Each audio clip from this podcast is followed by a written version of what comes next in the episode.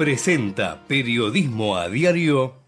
En Galeno te cuidamos hace más de 35 años, con más de 6.000 instituciones médicas, más de 68.000 profesionales, más de 10.000 empleados y más de 100 sucursales. Además, contás con nuestros sanatorios de la Trinidad y nuestros centros médicos propios. Galeno, todo para vos. SS Salud, órgano de control 0800 222 Salud, web sssalud.gov.ar. ProPymes cumple 20 años. Somos la generación del futuro de la industria y la energía. Trabajamos junto a nuestras pymes para mejorar la competitividad y proyectarnos al mundo. Somos ProPymes, el programa del grupo de Chin para el fortalecimiento de su cadena de valor.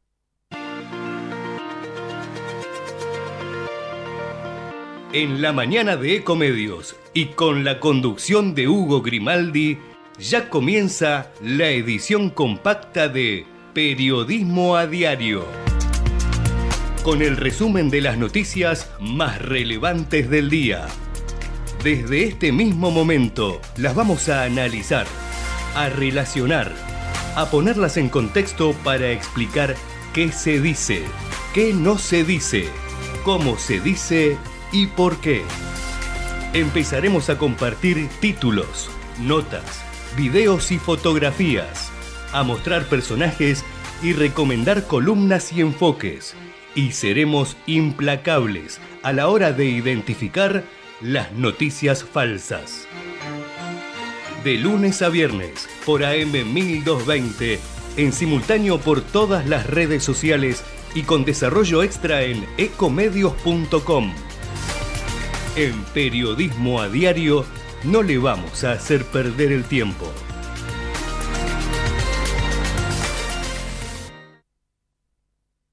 ¿Cómo les va? Bienvenidos a Periodismo Diario, edición 113 de este año, ¿eh? 113, 1872 veces que estamos aquí en el aire por Ecomedios desde hace 8 años, nada menos.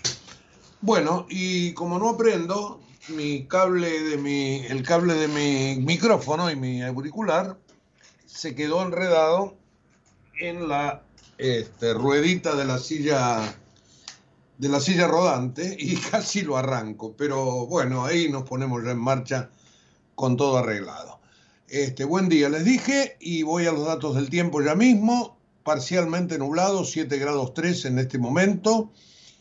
Eh, dice el Servicio Meteorológico Nacional 6 grados de sensación térmica. Yo siempre digo que la sensación térmica depende de cada uno, de la temperatura, del abrigo que tenemos, bueno, el aire que se mueve por el viento es lo que te pega en todo caso en la cara y te hace sentir una temperatura un poquito menor. Dependerá de la térmica individual. Pero para el servicio meteorológico en este momento es de 6 grados centígrados. ¿Por qué? Porque está corriendo viento sur de 7 a 7 kilómetros por hora. La máxima para hoy, 14 grados. No se va a despegar mucho más. Este, un poquito cambia la dinámica con respecto a los días anteriores. Eh, no obstante, el cielo dicen que va a estar despejado, aunque por la noche llegarán lloviznas, le pondrá humedad al ambiente. Para mañana viernes, 7 de mínima, 15 de máxima y se cierra la semana y el fin de semana arrancará el sábado con tiempo bueno, 8 de mínima, 18 de máxima el domingo, un poquito mejor todavía el tiempo, 10 de mínima, 21 de máxima. Lunes, martes y miércoles, temperaturas máximas por arriba de los 20 grados. Eh, otoño, no, este, invierno, primavera, si ustedes quieren. Pero así vienen, estamos en, este, en estos saltos a diario. Bueno, hablando de saltos, saltos informativos, hay hoy, miren, les puedo asegurar de todo por el lado de la política, por el lado de la economía y por otras cosas que las mezclan, que las cosas que las mezclan. Yo les soy sincero, este, ayer me sentí muy mal con una comunicación del Banco Central.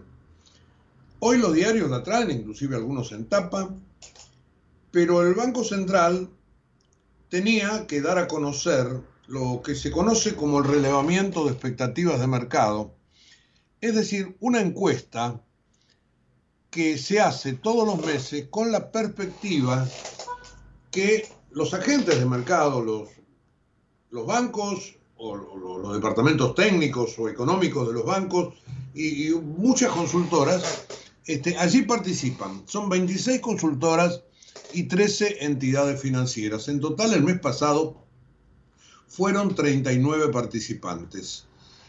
¿Y qué hacen estas, estos estudios todos los meses? Bueno, le dan al Banco Central su pálpito, obviamente cada cual lo funda de la mejor manera posible, sobre los precios, sobre la tasa de interés, sobre el tipo de cambio nominal, sobre el nivel de actividad, sobre el resultado primario, es decir, los puntos básicos de lo que cree en cada estudio que va a ser la economía hacia el futuro. Eh, cada estudio lo hace con una rigurosidad tremenda porque nadie quiere quedar descolocado. Es más, después el Banco Central marca los desvíos. Entonces hay algunos que se acercan más, otros que se acercan menos. Pero ¿dónde está este, el final de esta historia? Lo que le da, en todo caso, sustento a la noticia que yo digo que para mí es una de las más importantes del día. Como este relevamiento de expectativas de mercado, que se iba a conocer ahora en julio, pero con respecto a lo que viene de junio, y a partir de allí esas proyecciones, como ese REM, eh, son las, las iniciales, relevamiento de expectativas de mercado, como el REM se iba a dar antes de las PASO, el Banco Central lo corrió para después, con la excusa de que no hay que influenciar, este, etcétera, etcétera, etcétera, pero es lo mismo que este, tratar de tapar el sol con las manos. La verdad que el Banco Central, con esto que ha hecho ayer, eh, está jugando sucio en función de lo que es el Banco Central en relación al Estado y en todo caso jugando a favor del equipo gobernante. Ustedes me dirían, ¿por qué no lo deberían hacer si el Banco Central no es una entidad independiente? bueno, yo diría que no lo deberían hacer por una cuestión moral. Y sin embargo, se vulneran todos los principios y allí está el Banco Central diciendo, debido a un montón de, excusas, que esto no se puede dar a conocer antes de las elecciones. Nada, nada, no hay este, ningún fundamento de tipo legal que se lo impida. Simplemente hay que ser alcahuetes. Y esto demuestra que el Banco Central es cero independiente. Claramente se ponen a favor del gobierno de turno, no queriendo dar un montón de datos que van a ser efectivamente este, negativos para el gobierno de turno.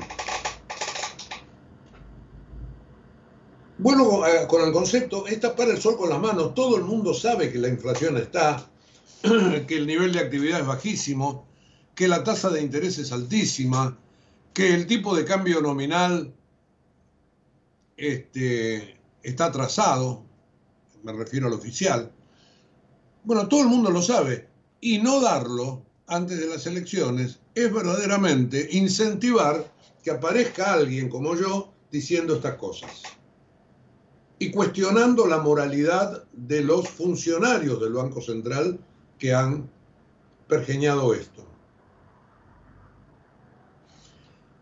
Podríamos decir, pero Hugo, ¿vos crees en lo que pone esta gente que verdaderamente lo que hace es sacar el dedito mojado por la ventanilla para ver de dónde sopla el viento y allí lo pone? ¿No es científico? No, no, claro, claro, claro, no no es científico, pero ningún mes es científico, si quieren usar ese argumento, ni el anterior, ni el anterior, ni nada.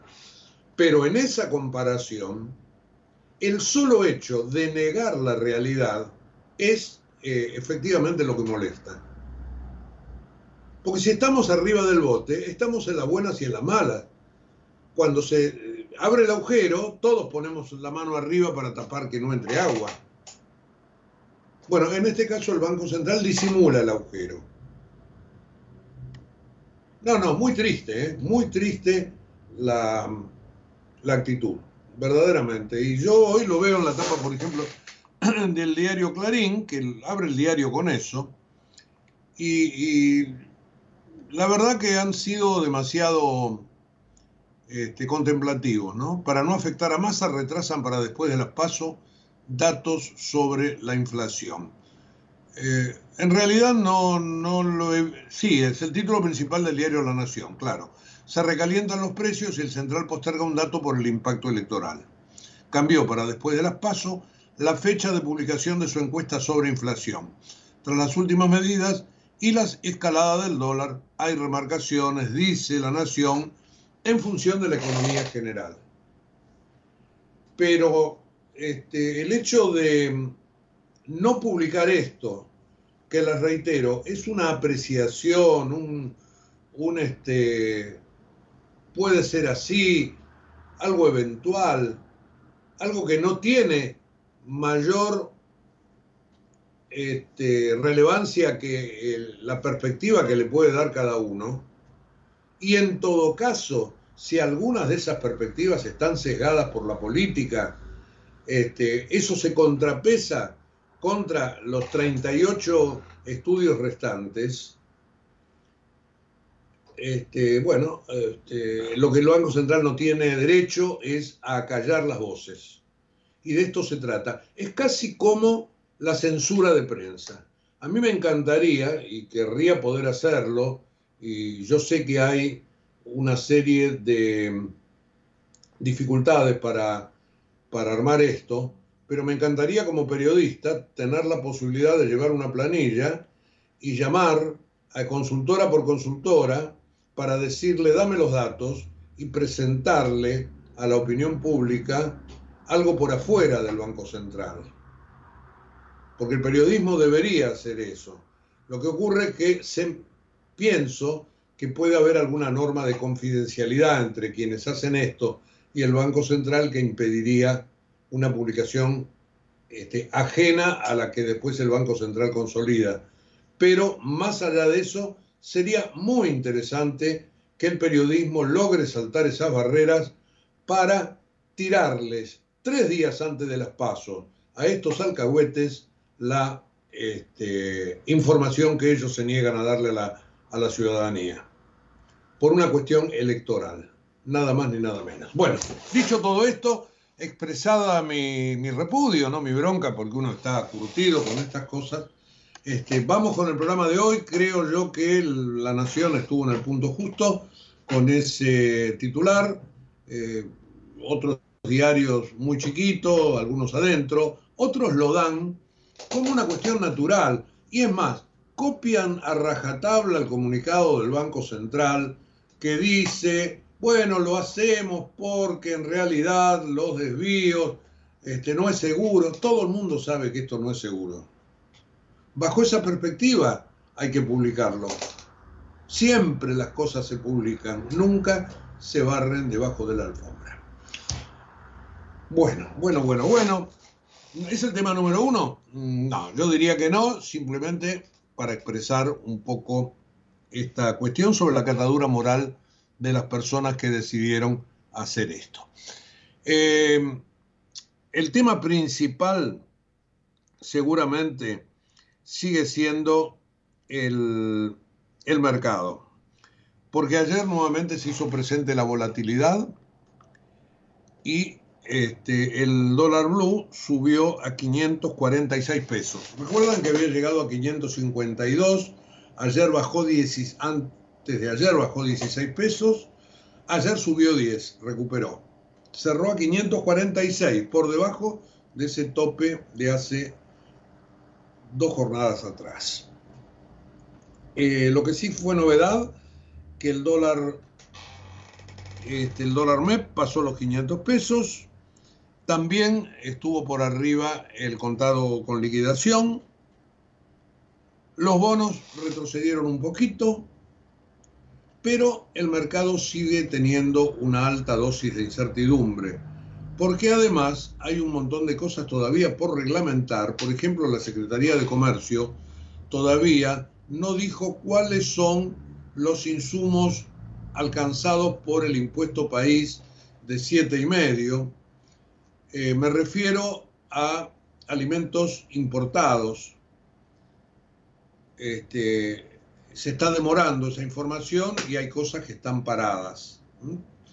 Eh, la verdad que, este, es toda una gran improvisación y esto, claro, está, este, bueno, genera más incertidumbre todavía.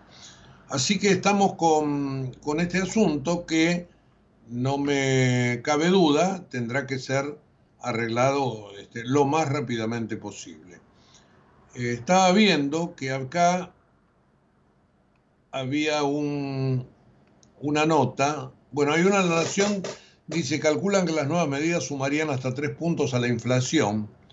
Esto sí, efectivamente, es este, un poco lo que cree en todo el mundo. También en Clarín hablan de 9% mensual. Justamente han conversado con, con los economistas que dicen estas cosas, que en todo caso las tendrían que poner en el REM, de este mes, de este mes. Porque, reitero, lo que iba a aparecer antes de las elecciones, bueno, ahora tendría que ser reconfigurado por todas estas nuevas medidas. Eh, yo quería ir a una nota, pero no la estoy encontrando, como para poderla leer. Acá dice, sí, es esto. Apagón aduanero, dice Clarín, por 48 horas no fue autorizada ninguna importación. Es decir, está todo frenado. Todo frenado. Definen qué alimentos pagarán la suba las importaciones, es lo que yo les estaba comentando recién. Entonces, en medio de este clima, es lógico la volatilidad de los mercados. 16, 10, es un cimbronazo, es un número que, que se va moviendo y la incertidumbre está instalada y no es culpa de uno, digo, no es el difusor. ¿Mm? No es, este, el difusor solamente es el que recoge los datos. Pero bueno, eso sí es tapar el sol con las manos, uso, uso la misma figura. Bueno, y esto me lleva, esto me lleva hablar un poco de política, que habría que mezclarla sin ningún tipo de dudas, porque el tema cambiario ha sido durante las últimas 48 horas motivo de grandes discordias, una más, entre Patricia Bullrich y Horacio Rodríguez Larreta, por ejemplo, sobre el ritmo que habría que imprimirle a la salida del cepo cambiario si alguno de los dos es presidente de la nación. Eh, se sabe que Patricia Bullrich viene diciendo que hay que salir del cepo el primer día, que ella tiene Em, en todo caso, un blindaje, usó esta palabra, que recordó a Fernando de la Rúa, yo lo dije ayer, y que inmediatamente generó réplicas dentro del, del peronismo. Pero ayer fue Rodríguez Larreta que usó el mismo argumento, palabra de triste recuerdo, es verdad.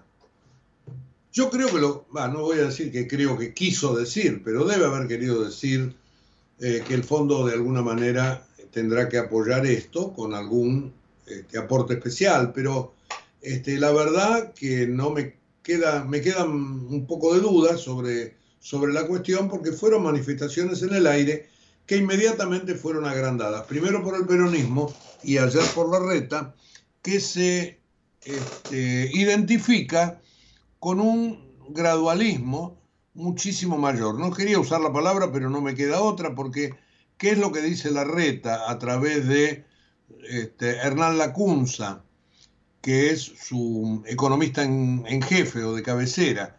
Eh, no se puede levantar el cepo completo en un día. Lacunza dijo, me gustaría, pero sería un caos. Es imprudente porque existe una demanda de dólares reprimida y acumulada por un cepo cada vez más duro. El cepo está en el carro, como la inflación y la deuda, y los caballos son el equilibrio fiscal y la no emisión. Antes de discutir lo que queda en el carro hay que discutir los caballos. Ponerlos al revés sería inconveniente. Lo explica la Cunza desde un costado técnico, pero la reta aprovechó para pegarle a su rival interna y para meter más ruido en esta relación entre los dos precandidatos que van a buscar por eh, Juntos por el Cambio y por el PRO puntualmente este, una oportunidad para la presidencia. Así que esto está ahí en el centro de la escena, eh, porque tiene que ver con la política, porque tiene que ver con con el modo de tratar de salir del atolladero económico en el que se está, más allá de que van a rivalizar, obviamente, contra Sergio Massa, que este, o es una continuidad o es un tapado que va a, a patear el tablero el día 1. Me refiero al tablero económico y el tablero político. Pero esto es lo que tiene en este momento callado al, al kirchnerismo, por ejemplo, ¿no? Es decir, como ven, la cuestión cambiaria, la cuestión de la incertidumbre, la cuestión de la volatilidad, tiene un gran componente político. Bueno, estos temas también están en los diarios y los tenemos que analizar en conjunto. Eh, a ver cómo lo trata, por ejemplo, el diario La Nación. Dice, la reta rechazó con dureza la idea de Bullrich de apelar a un blindaje del Fondo Monetario. Este, por el lado del diario Clarín, también en, la parte de política, Bullrich y Larreta con duros cruces por el plan para salir del cepo económico. Entonces tenemos este, una, una cuestión a varias puntas, que tiene que ver todo con los pasos, sin ningún tipo de duda, y obviamente con planes futuros, etcétera, pero allí están este, anotados por la oposición, obviamente más por el oficialismo, y ayer terció Javier Milei para criticar a Bullrich, obviamente que la palabra blindaje es lo que les da pasto a todos, este, bueno, dijo que su idea de blindaje es peor que la idea de Fernando de la Rúa. Este, este fue el del blindaje, un salvavidas que el Fondo Monetario le ofreció a Fernando de la Rúa para salvar la convertibilidad. Una operación financiera que se anunció a fines del año 2000 que finalmente no, no pudo frenar lo que fue la debacle del, del cierre de aquel gobierno. Así que vean ustedes entonces cómo las cosas se van encadenando. Bueno, de esto, de este tema, de, cómo salir del cepo, de la volatilidad y de, otras cosas conexas, vamos a hablar dentro de un ratito con un economista. Pero mientras más, mientras tanto, digo, eh, les voy a agregar algunos temas más que hacen a la información del día de hoy. Y este, en este caso tiene que ver con un dinero que vamos a terminar pagando todos los argentinos porque ayer tuvo lugar en la ciudad de Nueva York una audiencia por la cual la jueza Loreta Presca, que ya falló en contra de la Argentina en el juicio que el Fondo Burford le hizo a IPF, porque este, IPF en su momento no siguió los estatutos en el tema de la expropiación que decidió el Congreso, este, ayer se comenzaron las audiencias para ver cuánto tenía que pagar la Argentina, cuánto le tenía que pagar la Argentina al fondo Burford. Una parte de, ese, de eso probablemente vaya a parar a los bolsillos de la familia Eskenazi, que fue a quien puso Néstor Kirchner como experto en mercado regulado este, como socio de IPF y en su momento sin poner un centavo. Directamente empezó a pagar con, lo, con las regalías o con los dividendos que le daba IPF. Esto estaba tan concertado con la gente de Repsol que todos los, a fin de cada ejercicio, automáticamente se le daba la plata y con esa plata cancelaban la compra de las acciones. Bueno, se quedaron con las acciones y después, a la hora de la estatización, nadie se dio cuenta que este, los estatutos no permitían dejarlos afuera. Y esto es lo que disputaron y le vendieron el juicio a, a este fondo buitre, que ha litigado y ha ganado. Y ayer, en esta audiencia, eh, se determinó cuánto tiene que pagar, o se va a determinar con los sucesivos encuentros que va a haber, cuánto tiene que pagar la Argentina. Y se supo que la Argentina dice, yo no voy a pagar más de 5 mil millones de dólares. Es decir, yo, nosotros, los contribuyentes, el Estado argentino. ¿Y qué dice Burford? No, no, con los intereses y todo que pueden este, correr, que, que, van a ir desde un rango de 2 a 8% anual, esto puede llegar a 16.100 millones de dólares. Es lo que pide Burford, finalmente. Así que en ese rango va a, en, en dos meses más o menos, se va a, a ver cuánto tiene que pagar el Estado argentino. Gran recuerdo de parte de, de Hugo Grimaldi, contribuyente, sobre Axel Kisilov, ministro de Economía en aquel momento, ¿no? Que dijo en su momento, no, no, nosotros no le tenemos que pagar nada a Repsol, es más, Repsol va a tener que pagarnos a nosotros los pasivos ambientales. No estoy inventando nada. Kisilov, discurso, todos los medios de aquel momento. Bueno, al final la Argentina terminó pagándole 5 mil millones de dólares para que Repsol se vaya. Ya pusimos una parte. Había en ese momento, bueno, esos 5 mil faltan ahora, pero no importa. Este, había, no, esto para los que se preguntan por qué motivo después te seguís endeudando, ¿no? Como Martín Guzmán, que parece que nació de un repollo, que dice que el crédito de, de Macri al Fondo Monetario este, surgió por, por, de la nada, digo, ¿no? Este, bueno, cuando, cuando a los técnicos los agarra el tema de la ideología política, verdaderamente se tornan este, impredecibles en sus pensamientos. Y ayer Guzmán, a través de Twitter, dijo alguna de estas cosas. Pero lo corro un poquito a Guzmán y lo vuelvo a, vuelvo a Axel Kisilov, que está en campaña para ser reelecto gobernador de la provincia de Buenos Aires. Va a acompañar a Sergio Massa en, un, eh, en una caravana en La Matanza por otra parte, el distrito en el que ayer fue Rodríguez Larreta y no le fue nada bien, y después le voy a contar. Pero Axel Kicillof está ahí en el centro de la escena. Y es el responsable de haber hecho esto mal, de haber embarcado al Congreso en una votación que ahora nos está generando este juicio que nos va a hacer perder al menos 5 mil millones más, con lo cual IPF ya de movida costó 10 mil millones de dólares y vale 12 mil 100 en este momento por, por la capitalización bursátil. Digo, este, ¿no es loco? ¿No es loco todo esto? Bueno, ahora este, la jueza Presca tendrá que seguir escuchando a las partes.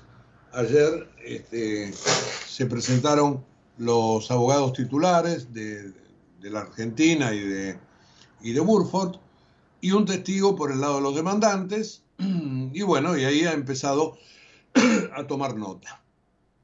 Así que ustedes ven, ¿no? Este, política y economía otra vez todo junto. Eh, el diario La Nación creo que no toca el tema. Hay una nota de Martín Videgaray en el diario Clarín, la jueza de Nueva York se define a fines de agosto. La fecha que yo tenía era septiembre, ocho semanas, pero bueno, está bien probablemente sea así, haciendo un, contándolo bien, pero el país aceptó que pagará como mínimo 5 mil millones de dólares, esto está claro que es así. Lo acordaron los abogados del gobierno con los abogados de la otra parte.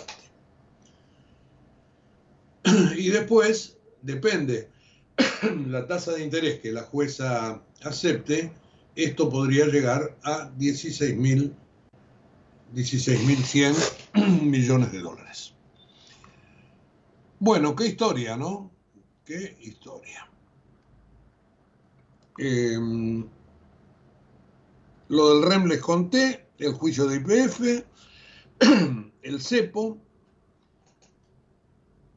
los mercados, y no les dije de los mercados, y esto sí que es importante marcarlo, también porque es parte de lo mismo, del concepto, de lo que nosotros tratamos siempre de unir puntas, ¿no es cierto?, hacer un tejido informativo, este, que ayer la Reserva Federal subió por decimoprimera vez en 17 meses otra vez la tasa de interés, la llevó a 5,50% anual. Estaba en 5,25, la llevó a 5,50. Y este 5,5 es el mayor nivel en 22 años, desde el 2001, que esto no se tocaba.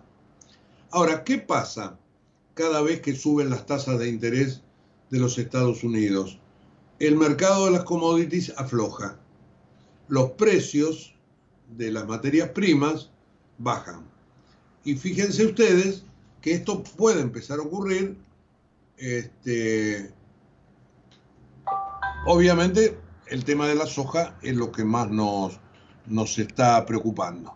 ¿No es cierto? Ahora, con esta suba de la tasa de interés, probablemente el precio de las materias primas decaiga. Bueno, les prometí hablar un poquitito de la cuestión cambiaria con un economista y ya lo tengo en línea a Enrique Sebach. Enrique, buen día, ¿cómo estás? Hola Hugo, buen día, un gusto saludarte. Bueno, muchas gracias por, por atenderme, Enrique. No, por favor. Este, bueno, ¿viste la polémica de cuándo salir del cepo? Si el primer día o el primer año, un poco entre eso se, se dividen este, Patricia Bullrich y Rodríguez Larreta. Pero la Fundación Mediterránea en su momento no se definió al respecto porque tiene otras, otras ideas este, en general y no pone una fecha ni nada por el estilo, sino que dicen, bueno, que este es un proceso este, que comenzaría porque el peso y el dólar convivan, pero bueno, en todo caso, te pido tu opinión profesional. Bueno, a ver, primero, este cepo que hay hoy, que es algo más que un cepo, digamos, es este mamarracho de, de mercado cambiario que hay hoy, es la consecuencia de la, del fin de un régimen. O sea, el régimen del kirchnerismo, de 20 años de kirchnerismo con el interregno fallido, digamos, de, Macri, eh, te lleva a perder todas las reservas que tenés. Acuérdense que en el 2015 Cristina Kirchner entregó su gobierno con un banco central con menos 3 mil millones de dólares de reservas netas y este gobierno va camino a entregarlo con menos 10 mil, para, para poner un número cualquiera, eh, posiblemente sea más. Entonces, claro, este es el final de la historia, o sea, entonces el CEPO, ¿por qué se pone? Se pone porque no hay, porque este régimen te lleva a, agotar las reservas, a, que haya fuga de capitales, a que haya eh, menos exportaciones y a que haya más demanda de importaciones y que haya una brecha del 100%. Entonces, sacar el cepo es hijo de otro régimen, digamos, de un cambio de régimen. Si vos podés hacer el cambio de régimen el primer día te lo creen, tenés el programa, tenés el equipo, tenés la política, tenés el apoyo, posiblemente puedas sacar el CEPO el primer día. Ahora, si vos necesitas un periodo para hacer ese cambio de régimen, para que lo crean, para que este, empiece a funcionar, para que tenga efecto, probablemente tardes más. Pero acá el punto central es que entre, entre este mamarracho insoportable y, e inviable y este, la libertad total, digamos, cambiaria me refiero, hay un amplio espectro, entonces en ese amplio espectro vos te podés ir posicionando y, y, podés ir adaptando las restricciones, o el régimen cambiario, mejor dicho, a, insisto, al programa. O sea, esto es parte de un programa, un programa integral. Entonces, el vos este dirías, por ejemplo, si lo planteamos en términos de una ecuación, que velocidad eh, tiene que ver con credibilidad. Tiene que ver con, por supuesto, tiene que ver con credibilidad, pero la credibilidad tiene que ver con que con el programa y con la política, digamos. No, no, es una, no es un acto de fe. O sea, eh, un acto de fe es un acto religioso. Y nosotros, y por supuesto, con todo respeto a las religiones, por supuesto, pero la política económica no es una cuestión religiosa, es una cuestión de que vos haces algo coherente, sistemático, que cierra, que tiene un programa, que es integral, que tiene apoyo político, que la política lo respalda y que tiene equipo y entonces este, lograste la credibilidad. En el caso del gobierno de Mauricio Macri logró la credibilidad, digamos, ex ante y yo ahí te diría casi fue una credibilidad religiosa, porque, bueno, por la sorpresa que significó el, triunfo de, Macri, por la esperanza que generó a, su alrededor, casi yo diría milagroso. Eh, en este caso, inclusive por haber pasado por esa experiencia, creemos que esto va a ser eh, una, una, cuestión mucho más compleja, en el sentido de que primero la herencia es mucho más compleja y segundo la, la, compra de credibilidad va a ser más lenta. Ojalá fuera, ojalá sea inmediata, por supuesto. Enrique no, no, digo, no, no juega a favor de esa credibilidad las últimas medidas, me imagino, ¿no? Bueno, otra vez, eso no juega a favor de la herencia, digamos, no tanto de la credibilidad, pero sí de la herencia, porque obviamente el gobierno está haciendo lo mismo que, que, que hace un gobierno cuando se queda sin reservas, se está endeudando. O sea, se está endeudando con los importadores, o sea, va a dejar una herencia de otra vez, el número lo, sabremos en diciembre, pero por ahora, no sé, 15 mil millones de dólares de impago de importaciones, se están deudando con China, es decir, está ampliando el swap eh, y seguramente lo, intentará ampliar a otros 5 mil millones de dólares más, está endeudándose en el sentido de que está usando eh, reservas que no son propias, en fin, está juntando digamos, eh, todo este conjunto de, de, distorsiones y de deudas eh, que obviamente van a ser, va a haber que enfrentar el escenario que viene, sumada a la deuda propiamente dicha, que es la deuda externa, la deuda con eh, los pagos al fondo, los pagos y los pagos de los bonos y la deuda interna, ¿no es cierto? O sea, todo eso forma parte de, de lo que de lo que viene, como dice, como decimos este desde general tenemos prohibido decir que no sabíamos que esto que, que esta forma parte de la herencia, lo sabemos y, lo tomamos, eh, pero bueno, obviamente eso te obliga a medidas cada vez más complejas, ¿no? Está bien, y digo, vos, venís marcando que esto va en una escalada, evidentemente, y que, viste, cuando vos este, tropezás y te vas llevando cosas por delante hasta que al final te caes de boca. esa caída de boca va a ser antes de las elecciones, después, ya sé que no tenés la bola de cristal, pero, pero la velocidad este, aguanta o verdaderamente se terminará todo antes. Bueno, a ver, eh, primero hay, que poner las fechas. Este, el primer hito es el 13 de agosto. Sí. Eh, obviamente hasta el 13 de agosto suponemos que aguanta, por casi por razones que no te da el tiempo, ¿no? Es decir, como vos decís bien, vas cayendo, pero la pendiente no te da para, para, para ir tan rápido. El 14 de agosto veremos. Si, si el 14 de agosto el resultado electoral de las PASO se parecen a las PASO del 2019 bueno, empieza otra, empieza otra película, es una película en donde va, que, va a haber que pensar más en la transición y en cómo entrega este gobierno, eh, valga la redundancia, a su gobierno, eh, que en otra cosa, y, y aspiramos a que esta vez, en lugar de lo que pasó en el 2015, sea una transición este, responsable, como la que tuvo el, presidente Macri cuando este, eh, a una costa de perder aún más o profundizar aún más su problema electoral, eh, hizo lo que había que hacer, devaluó, este, puso restricciones y entregó un Banco Central con 10 mil millones de dólares de reservas, un, déficit fiscal cerrado, aunque por supuesto con inflación, y una, una, una, una condición inicial para el próximo gobierno que le permitía este, bueno, encarar con tiempo eh, lo, que, lo que el próximo gobierno quisiera hacer, más allá de que, bueno, después vino la pandemia y todo lo que sabemos. Ahora, si el 14 de agosto no es ese resultado. El 14 de agosto sigue siendo un resultado absolutamente incierto, que no se sabe quién gana, si todavía tiene chances Massa de, de llegar al balotaje. Bueno, todas estas especulaciones que hacen los, los encuestadores, que yo no, no puedo ni, ni, ni refutar ni ratificar, bueno, ahí veremos. Y ahí sí hay más riesgo de que como vos sugerías, la pendiente acelere un poco más, porque por ahora la, pendiente del 2014, el, el 14 de agosto más estable es el 14 de agosto que te, que te dice el futuro va a ser mejor. Ahora, un 14 de agosto incierto y probablemente genere más ruido del que, o, más aceleración del que la que hoy estamos contando, ¿no? Enrique, la, la última, y esta, bueno, todo tiene que ver con el bolsillo de todos, pero pero el tema de la inflación es el primero que te complica. Esta devaluación impositiva o tributaria, o como se llame, este, ¿cuánto le va a pegar a la inflación? ¿Han hecho algún cálculo? Bueno, a ver, eh, toda devaluación pega en la tasa de inflación eh, dependiendo de cuánto sea el traslado de los precios de la inflación, de, perdón, de la devaluación a los precios, es más pega más rápido, pega más, más lento. En, en, la Argentina en general las devaluaciones, los saltos devaluatorios tardan, no sé, entre tres, seis meses, nueve meses en, en, comer, en, en, volver al punto de partida si no haces nada más, ¿no es cierto?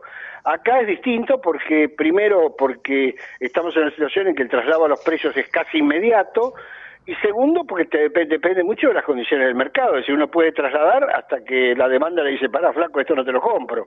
Entonces, eh, vos tenés acá, por, eh, a diferencia de las otras devaluaciones, digamos, eh, la devaluación más importante es la del dólar agro, porque el dólar soja no pegaba mucho sobre los precios internos porque la soja no participa en, la, en, general en la composición de alimentos de Argentina.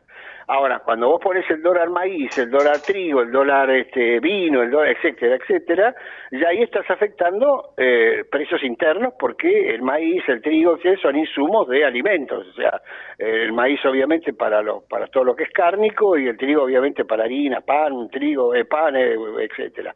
Entonces, por un lado tenés eso, y por otro lado tenés el impuesto a las importaciones, que no debería afectar porque muchas de las importaciones están hoy ya fijadas, o muchos de los precios de los productos importados están ya hoy fijados más a un precio cercano al dólar libre que al dólar oficial, pero termina afectando primero porque no todos esos precios están así, y segundo porque como no hay dólares, no sabés cuál es el verdadero precio, porque hoy, hoy eh, fíjate lo que le pasa a un importador, tiene que pagar 7,5% por la importación que ya hizo y que tiene que ir a pagar los dólares, porque es un impuesto al pago de dólares, no es un impuesto a la importación.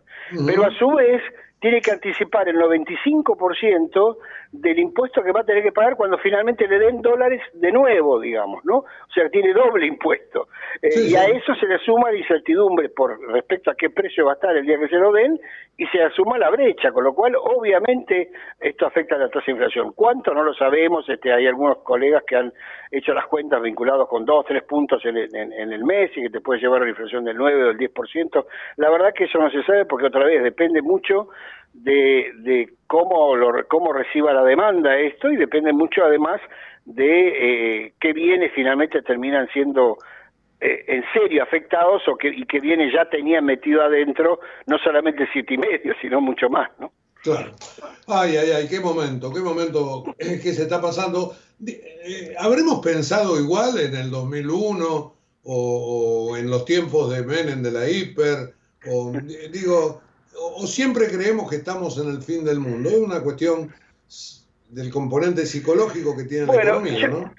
Yo te diría, si, lo, si vos me dices el fin del mundo como el, o sea, perdón, si vos me dices la cotización del dólar del dólar eh, libre, digamos, como el que te compra el boleto para el bote salvavidas del Titanic, digamos, sabiendo que no hay lugar para todos, no estamos en ese momento, digamos. El, dólar de 500 y pico, eh, eh, digamos, el día que se fue Guzmán el dólar valía a precios de hoy 700, digamos, ¿no?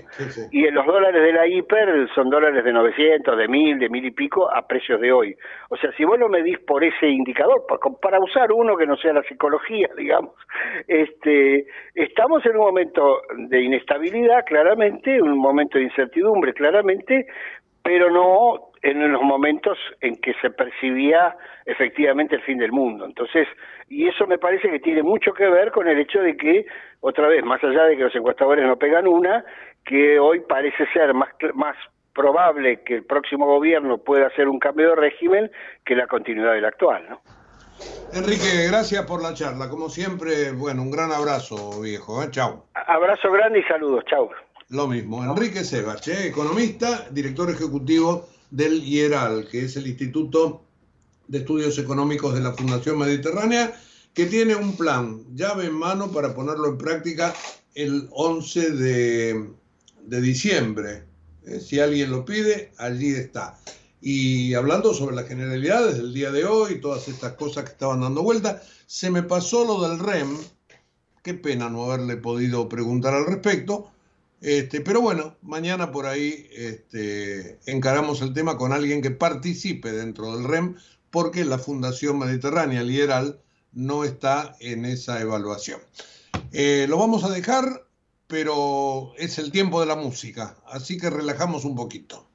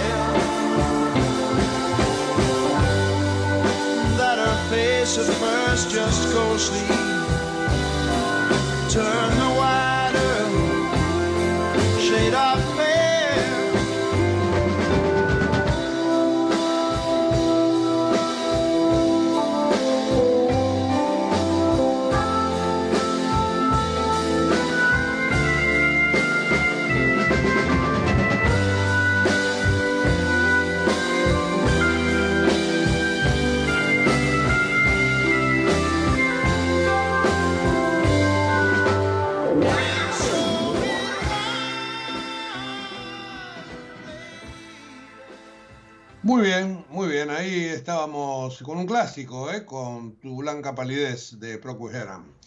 Eh, her- hermoso tema para, para una mañana donde está despuntando el sol. De a poco se va viendo y va de a poquito también levantando la temperatura. No sé si ya tenemos, este, sí, supongo que sí, a ver la actualización de las 8 de la mañana.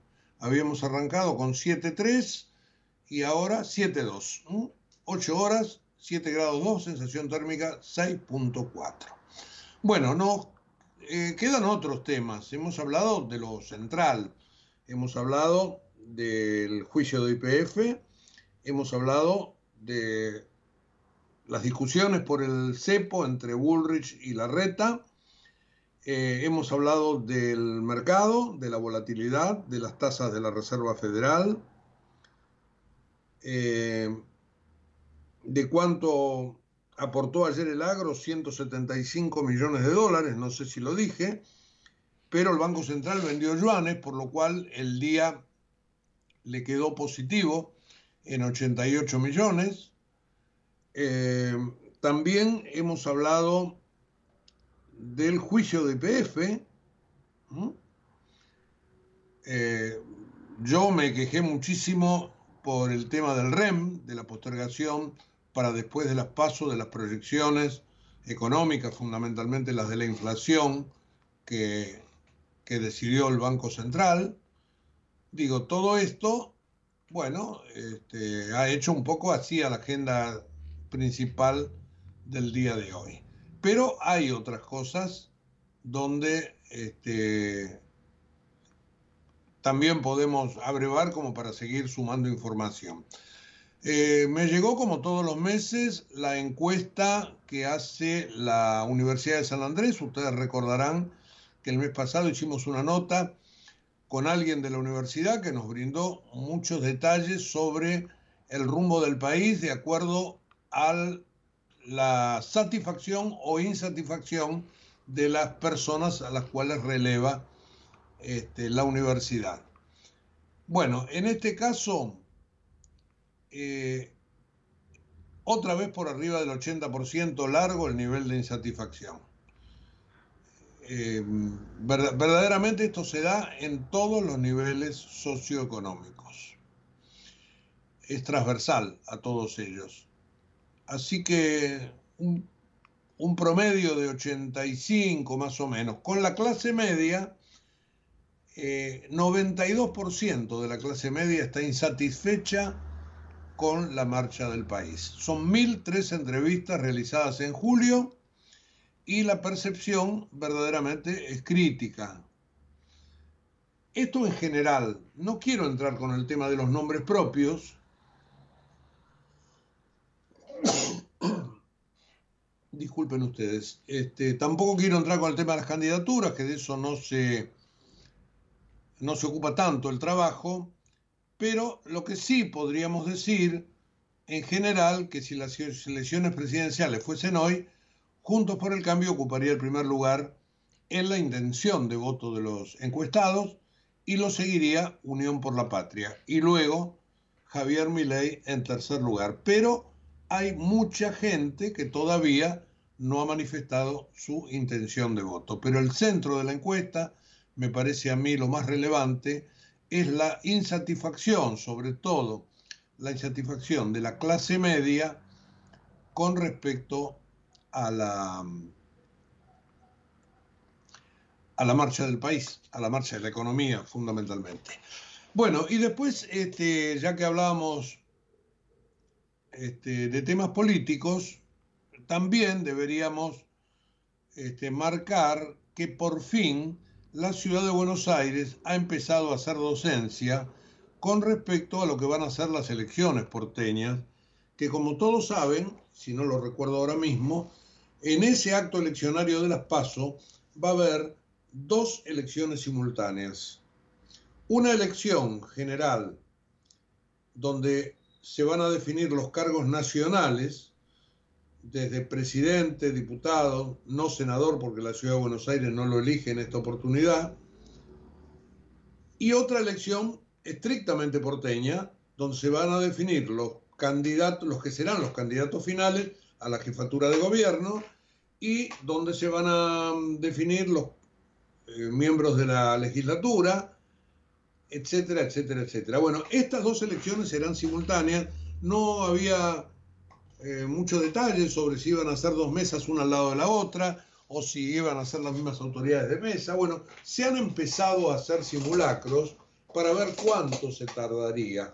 Y hay algunas hipótesis porque será un solo presidente de mesa que va a recibir al votante, le va a tomar los datos, van a chequear en los padrones que esté habilitado, le van a dar la boleta, le van a dar, perdón, el sobre para que entre al cuarto oscuro y allí este, primero haga su elección nacional, ponga dentro del sobre eh, la boleta o corte o haga lo que quiera con respecto a, lo nacional y la deposite en la urna. Una vez que esté eso hecho, a la misma persona se le va a entregar un elemento para que pueda volver a ingresar a un lugar donde va a haber una, una máquina y allí en esa máquina podrá hacer la elección de las autoridades porteñas, le va a imprimir un ticket y ese ticket que no se va a poner en un sobre se va a cerrar y se va a tirar dentro de la urna. Esto después va a cotejar que los valores computados sean igual a los valores que se obtienen de esos recibos. Eh, y esta será la elección local. Se ha calculado que todo esto duraría X cantidad de tiempo, dependerá de la gente, de la velocidad, del momento en que cada uno este, llegue a la mesa y a la cola y etcétera, etcétera.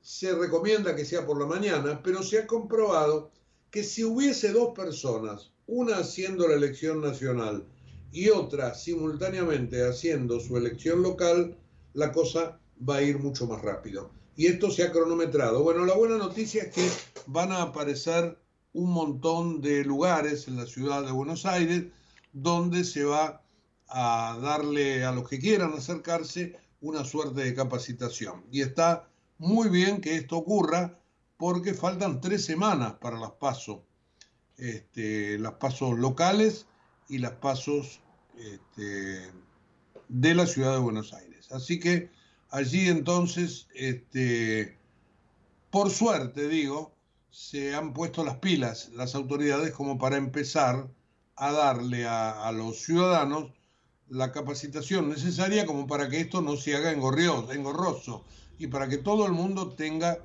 la oportunidad de ir a votar. Justamente en este momento en que hay mucha gente que se resiste, desde ya que, este, bueno, no, no está mal que esto ocurra.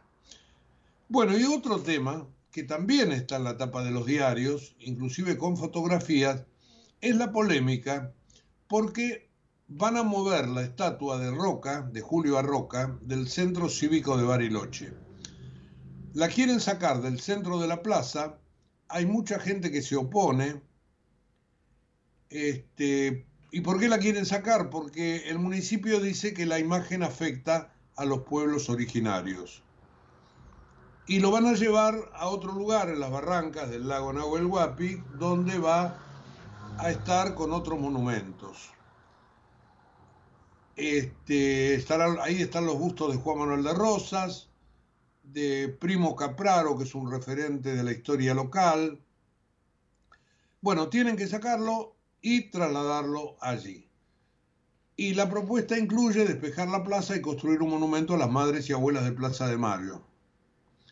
La verdad que yo creo que se pueden hacer las dos cosas.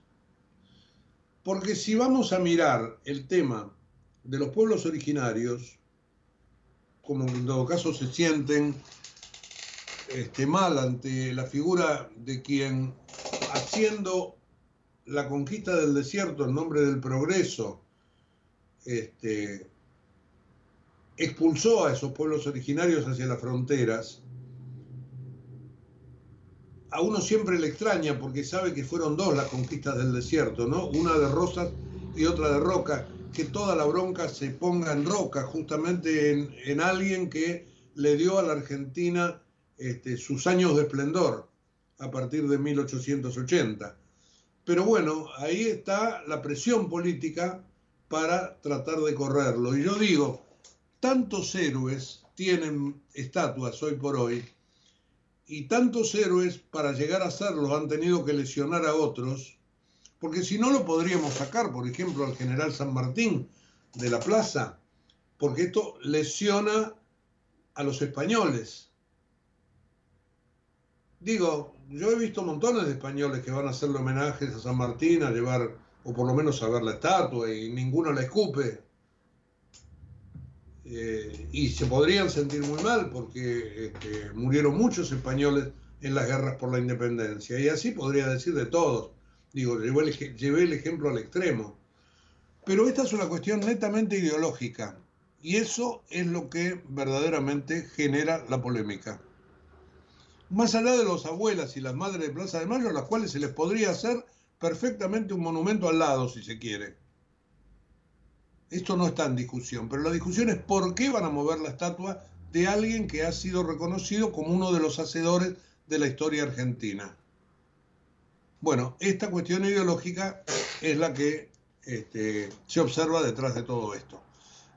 Gran polémica, veremos cómo sigue, hay amparos presentados, etcétera, etcétera. Bueno, a ver algún tema más porque se nos vinieron las 9 de la mañana encima. Eh, caravana de masa por la matanza, ayer estuvo, esa caravana será con Kisilov, con el hombre de los 10 mil millones de dólares. Eh, ayer estuvo allí en la matanza Rodríguez Larreta, no le fue demasiado bien porque no la pasó bien porque le, le reprocharon muchas cosas, bueno, este, típico de cualquier caminata electoral. Eh, las cuatro líneas aéreas que vuelan cabotaje aquí en la Argentina eh, acordaron subir solamente 4% los pasajes de aquí hasta diciembre. Eh, esta noche Argentina y Sudáfrica van a jugar por el Mundial Femenino de Fútbol, 9 de la noche, con la posibilidad cierta de lograr el primer triunfo por parte de la selección argentina, porque las chicas sudafricanas, bueno, no tienen aparentemente gran nivel. Pero ustedes saben que en fútbol de varones, de mujeres, este, nunca está comprado el resultado. Hay que esperar al final. Los tengo que dejar porque se nos acabó periodismo a diario este, y ha sido muy variado, ¿eh? muy pero muy variado. Así que espero que, que hayan tomado nota de todas estas cosas que se enlazan y que hacen a la vida de todos los días. Ojalá que les sirva para moverse hoy. Eh, mañana vamos a estar acá a las 8 de la mañana y en un ratito www.ecomedios.com con todo el resumen del programa. Chao, gracias. En Galeno te cuidamos hace más de 35 años, con más de 6.000 instituciones médicas, más de 68.000 profesionales, más de 10.000 empleados y más de 100 sucursales. Además, contás con nuestros sanatorios de la Trinidad y nuestros centros médicos propios. Galeno, todo para vos. SS Salud, órgano de control 0800 222 Salud, web sssalud.gov.ar.